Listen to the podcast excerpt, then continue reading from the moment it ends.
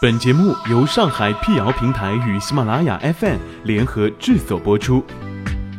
让信息对称传播，让谣言止于透明。欢迎来到谣言侦探社，我是侦探猫皮尔摩斯，当然你也可以叫我皮仔。在今天的辟谣开始之前呢，欢迎大家关注我们的微信公众号，请搜索“上海网络辟谣”并认准加 V 标志皮仔在等你哦。目前，国内不少茶厂呢已经进入了春茶开采期，随之而来，网上就出现了一篇文章称，春茶中含过量农药，一喝就中毒，而夏秋季的茶叶更是可怕，连茶农自己都不喝。文章还指出，中国茶叶百分之九十八有农药残留。消息一出，还引发了网友的热议，这茶到底还能不能喝啊？解放日报上官新闻记者对此展开了调查。中国农业科学院茶叶研究所副研究员、中国茶叶学会学术交流部主任刘主任表示，春茶根本不需要打农药。春茶一般指的是由越冬后茶树第一轮萌发的芽叶采制而成的茶叶，此时气温大多低于二十度，没有虫害，打了农药反而会增加成本。试问茶农怎么可能会把钱往水里扔呢？所以春茶里面一般都不含农药。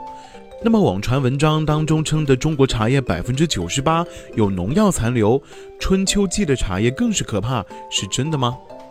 刘主任表示，农残并不等于农药超标，无需谈农残色变。食品安全国家标准，食品中最大农药残留限量，对茶叶的农药残留有严格的规定。二零一六版限量标准规定了四十八项农药在茶叶中的限量要求，而二零一四版仅规定了二十八项。新版标准除新增了二十项农药残留限量之外，对一些农药的限量要求也变得更为严格了。例如，一种名为灭多威的农药限量标准，由二零一四版的每千克三毫克降为二零一六版的每千克零点二毫克。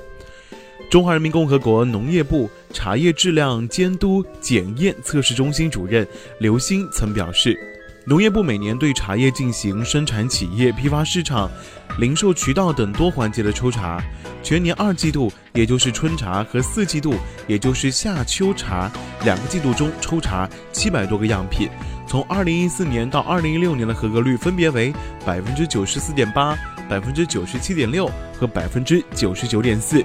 不难发现，对于茶叶农残的要求，相关规定和监督只有越来越严格，从未有松懈。同时，刘主任还指出，茶农从事茶叶生产过程当中会选用脂溶性农药而非水溶性农药，这意味着在泡茶的过程当中，只有微乎其微的残留农药会进入到茶汤当中，对人体健康一般都不会造成影响。